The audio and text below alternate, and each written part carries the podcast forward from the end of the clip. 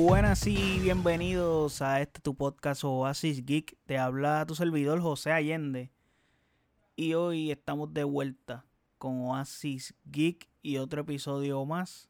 Aquí tenemos un review del primer episodio de Loki, valga la redundancia.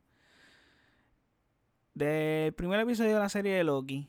Eh, ¿Qué les puedo decir? Voy a hablar con spoilers porque es como que bastante complicado hablar de decir mis impresiones y hablar de esto como que sin spoilers, como que literalmente no tendría mucho que decir.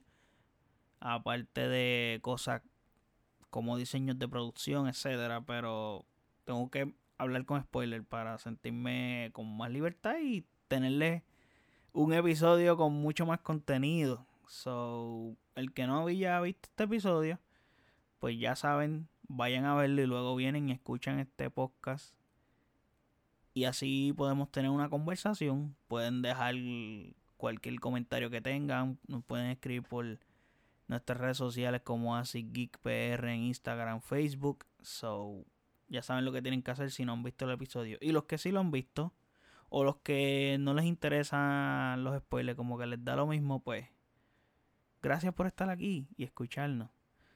Eh, pero antes de todo, y de hablarle cualquier spoiler, como les dije, cosas que son sin spoiler, lo único que tendría que decir es que la ambientación está espectacular, o sea, es un 20 de 10 la ambientación. Y obviamente el diseño de producción, que entiendo que Disney aquí no falla, o sea, lo dije en el review de, de la película de Cruella, eh, Disney no falla aquí. Ellos tienen como que esta parte manga y entonces como que es bien difícil o la probabilidad de que Disney se escrache en, diseños de producción y todo lo que tenga que ver con ese ámbito en cualquier producto que ellos saquen es bien difícil que se escrachen o que hagan algo mal. Obviamente no son perfectos, pueden tener errores, pero la probabilidad de que algo les salga mal completamente es bien pequeño o casi nula. Obviamente estamos hablando del gran presupuesto que tiene Disney y Disney está invirtiendo bastante en estas series. Como que estamos viendo producciones bastante premium en una plataforma streaming y eso es bueno para nosotros.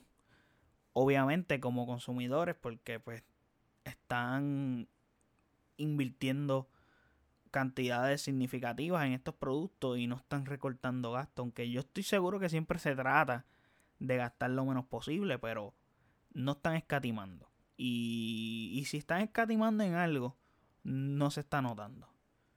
Otra cosa que me encantó, esto me fascinó, pero a niveles azules, me dio mucho y muchos recuerdos a Dark, pero en parte a Dark y, y otros, otros, otros productos que he visto que tienen este, este flow del estilo retrofuturista, que tiene aquí me gusta porque nos posiciona como en una utopía, una utopía o distopía con elementos retro o vintage.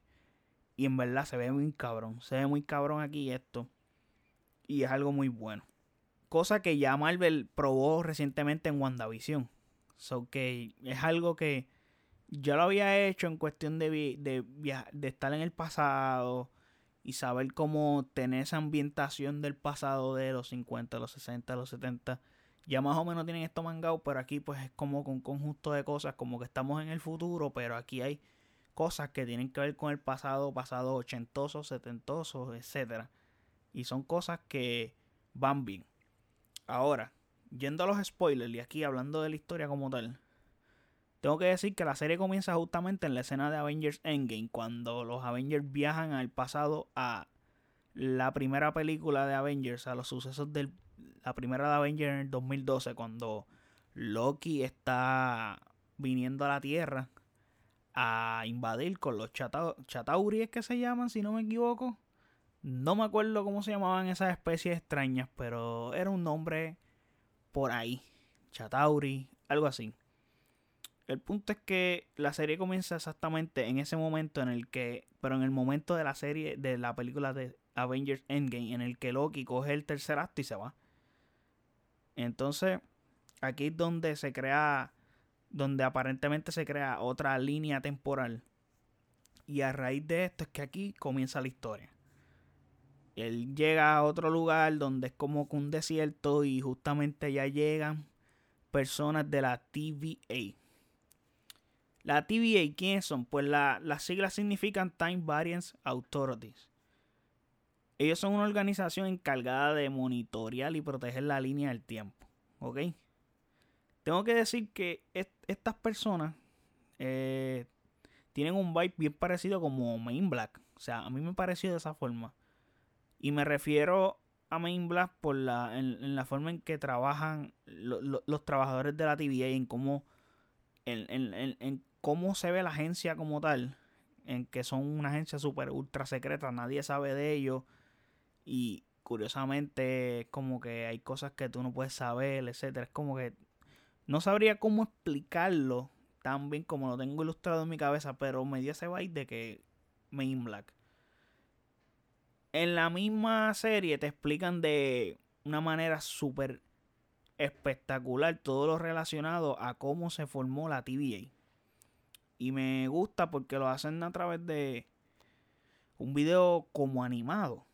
Y se ve muy bien hecho, un video animado que es como que como volviendo al estilo retrofuturista. Es como un, un video animado de la época de los 70, así. Y, en cuestión de la narración, el estilo, todo es como que de esa época, 70, 60, algo así. Y aquí lo más brutal es que cuando te explican eso, luego Loki va como con una escena como que. como una corte allí en la TVA. Y él está frente de una jueza, etcétera, y te, básicamente como que te aquí te explican y te contestan la pregunta de, de, de, mientras estás viendo este episodio, te, tú te harías. Es como que antes que tú te la preguntes, te la vamos a contestar. Y es que el viaje del tiempo de los Avengers en Avengers Endgame, que tú dices contra, pero si esta gente en Avengers Endgame lo explican, este, The Agent One, lo explica en, se lo explica a Bruce Banner o a Hulk la misma persona. Eh, que si tú sacas esta gema de aquí y no la devuelves al mismo punto, se crea otra línea de tiempo, etc. Aquí lo explican bien claro en el que le están diciendo a Loki que tú sí creaste una línea de tiempo al cogerle al tercer acto e irte.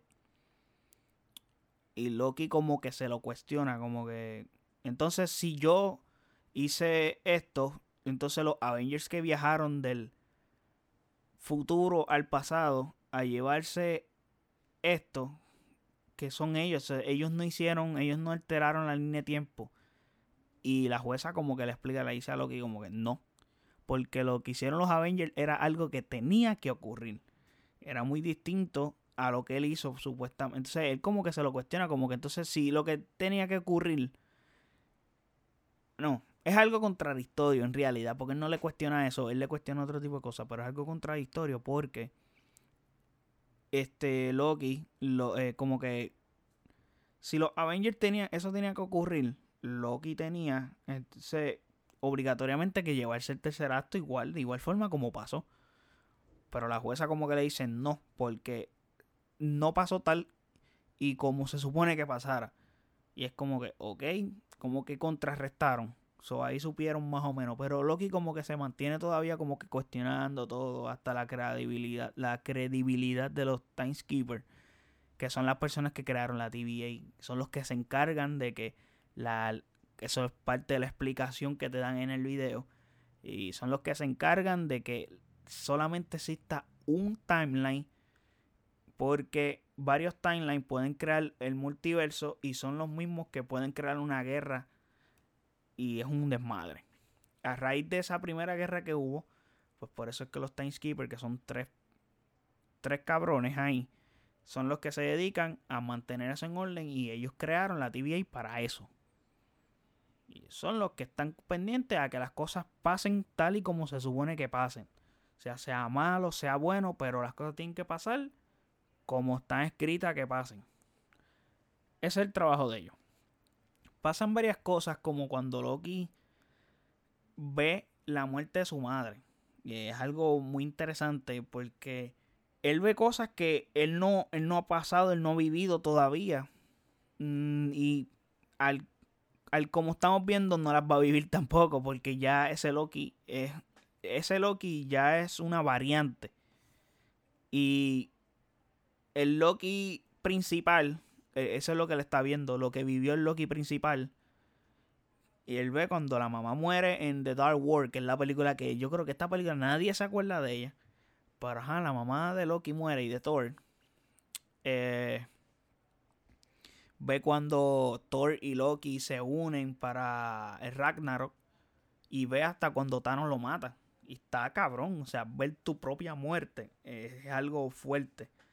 Y es como que un momento que le cambia el chip mental. Como que, ok, toca ver qué es lo que pasa aquí, qué es lo que está pasando aquí, porque estoy viendo esto, me tocó y es como que, wow. Eh.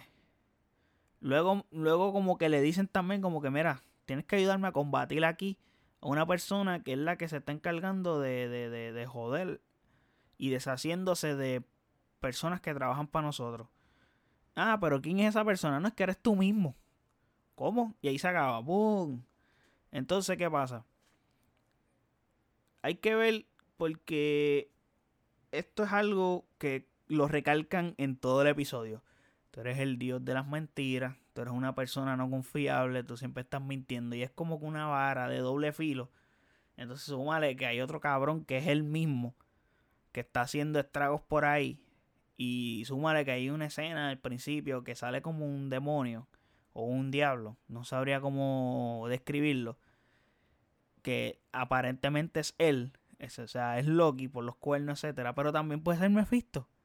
Volviendo con Mephisto, con los rumores de Mephisto en WandaVision que nunca salieron, pues aquí también podemos pensar que puede ser Mephisto, pero no, a todas estas hasta ahora supuestamente esa persona es Loki, el que se ve ilustrado en esa iglesia que tiene cara como de demonio de, o de diablo. Para concluir, porque no quisiera como que básicamente hacer un resumen del episodio. O sea, es como que los que están escuchando este episodio es como que ya vieron. Ya, ya, ya vieron el episodio. Entonces, como que están aquí, como que escuchando mi opinión como tal. No quisiera como que contarles, como que yo les hablo aquí un poco. Pero otra cosa que quiero decirles es que aquí vámonos en otra dirección y es que Tom Hiddleston hizo un excelente trabajo todo el mundo aclama, lo, aclama, a él como Loki y ha hecho bien. Pero aquí, aquí vamos a tener como que el tiempo suficiente para saber y para ver el potencial de este actor interpretando a este personaje. Que ya lo hemos tenido el tiempo suficiente porque ha salido en infinidad de películas ya del MCU. Lo que pasa es que aquí, pues, como que aquí vamos a ver otra cara y tenemos como que la historia full, una historia full contada de él. Obviamente esto no es una historia de origen, pero es algo que suena muy interesante y por ahora este primer episodio lo llevó súper excelente y pienso que lo hará bien. O sea, su interpretación va a ser muy buena. O sea, el primer episodio lo llevó bien, el tipo sabe cuándo tiene que hacer los chistes, sabe cuándo tiene que ponerse sentimental, sabe, o sea, es como que sabe hacerlo todo como es. Y me gusta cómo lo está haciendo. Mientras que Owen Wilson, que es el otro personaje que sale, que es de importancia aquí, que es el que... Se me olvidó el nombre del personaje como tal en la serie, pero es la persona que está como que encargada de que de trabajar con Loki en la TVA. Y es la persona que trabaja en la TVA. Pero me gustó mucho porque este actor está reconocido como un personaje, o sea, como un actor de películas de comedia, Wedding Crasher, cuestiones así. Y aquí tiene una buena química con Tom Hiddleston. Y agregándole que pues los chistes que hay es como que son chistes manejables y son chistes necesarios y son chistes que están acorde con lo que está pasando. Como que sí, es conveniente que se eche este chiste y no hay exceso de chistes que algo que me encabrona, pero me emputa a niveles cabrones. Maldita sea la madre, o sea, valga la redundancia en, el cabrones. Pero es que me encojono porque es que Marvel se manda con los cabrones chistes, como que es absurdo. Y todo el mundo sabe, bueno, mis amistades saben, los que han seguido este podcast saben que Thor Ragnarok es de las películas que más detesto por el exceso de chistes. Y, mano, aquí pues se manejó bastante bien en el primer episodio. Espero que esto se mantenga de esa manera cuando se hace serio, se, se, se, es serio y sucesivamente. Pero puñeta, no vengas a estar excesivos de chiste porque me encabrono rápido. Y Marvel siempre se manda con esa mierda. Otra cosa muy buena es que como este episodio explican bien lo de la línea del tiempo, etcétera, pues si no tienes conocimiento previo de lo que tiene que ver con la línea del tiempo en este universo, eh, el multiverso, eh, la TVA, etcétera, si no sabes nada anterior, o sea, conocimiento previo, como dije ahorita, no te preocupes porque aquí te lo explican y es algo bastante entendible cómo te lo explican. Y durante vaya pasando la serie es como que entiendo que todo lo que vaya ocurriendo lo vas a ir entendiendo porque es bastante claro. Y eso está bien. O sea, no, no te obligan a tener que buscar a leer, ni buscar esto, lo otro. Obviamente siempre uno como que quiere buscar por encimita, como que qué es esto, si uno no lo sabía, etcétera. Pero está bien, como que si no sabes, don't worry. No importa, te van a explicar y vas a entender. Son no problemas. Para terminar, le pido el favor a Marvel. Pero, pero esto es un favor gigante, que no la caguen. ¿Qué quiero decir con que no la caguen? Y es que no nos cojan de pendejos como nos hicieron con WandaVision. Y esta serie tiene un potencial, cabrón. Este episodio es súper raro, súper weird. O sea, es una cosa súper extraña. Pero está bueno me gustó muchísimo. Y esta es la razón por la que zumbaron uno solamente, aparte que la duración es bastante extensa. Una queja que tengo es el exceso de créditos. O sea, los créditos duran como alrededor de 8 minutos. O sea, es como que el episodio dura 51 minutos. 42, 43 minutos es que dura realmente el episodio. Puñeta, porque los créditos son tan largos. Hablo, men. Está cabrón. Pero como quiera, el tiempo que nos dieron de episodio fue un tiempo suficiente.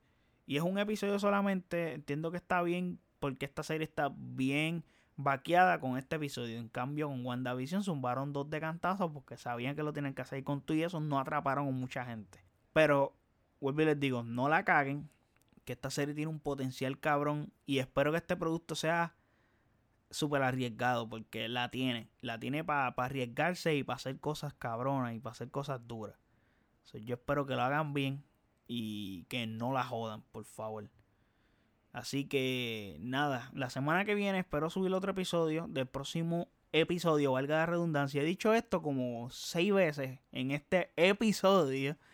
So, ajá creo que lo voy a cambiar por capítulo. Creo que voy a decir capítulo para no estar con el valga la redundancia. Pero, este, como les digo, voy a tratar de subir episodios todas las semanas de cada capítulo de esta serie. Y nada, todo contenido que aparezca tratamos de grabar y se lo subimos.